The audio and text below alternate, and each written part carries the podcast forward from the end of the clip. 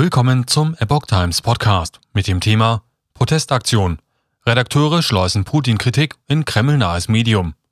Ein Artikel von Epoch Times vom 9. Mai 2022. Putin muss gehen. Ausgerechnet am wichtigsten russischen Feiertag gelingt zwei Redakteuren eines Kreml-treuen Mediums ein Anti-Putin-Coup. Einer der beiden begründet die Protestaktion mit seinem Gewissen.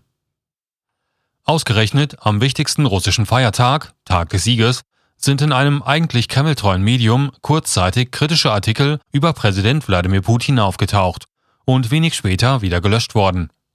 Zu der Protestaktion bekannten sich später zwei Redakteure der Online-Plattform lenta.ru.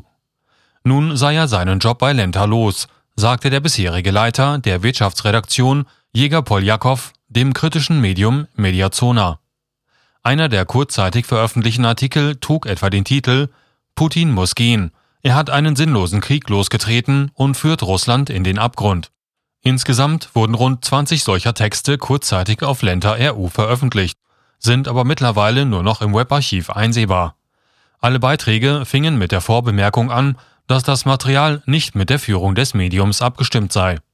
Für ihre Protestaktion hatten Poljakow und seine Kollegin Alexandra Miroschnikowa offenbar Überschrift und Text schon bestehende Artikel auf der Seite ausgetauscht.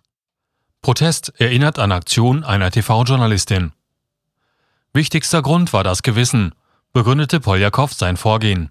Da unabhängige Medien ohne alternative Internetzugänge in Russland nicht mehr aufzurufen seien, habe er sich mit seiner Mitarbeiterin dazu entschlossen, deren Materialien für die Leser seines Mediums zugänglich zu machen, sagte Poljakow.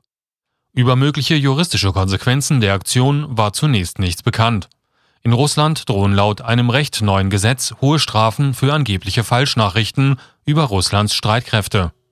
Der Protest der beiden Lenta-RU-Redakteure erinnert an die bis dahin an die bis dahin linientreue Journalistin Marina Oversjanikowa, die kurz nach dem Beginn des Krieges in der Ukraine vor einigen Wochen mit einem Antikriegsplakat in die Hauptnachrichtensendung des russischen Staatsfernsehens gelaufen war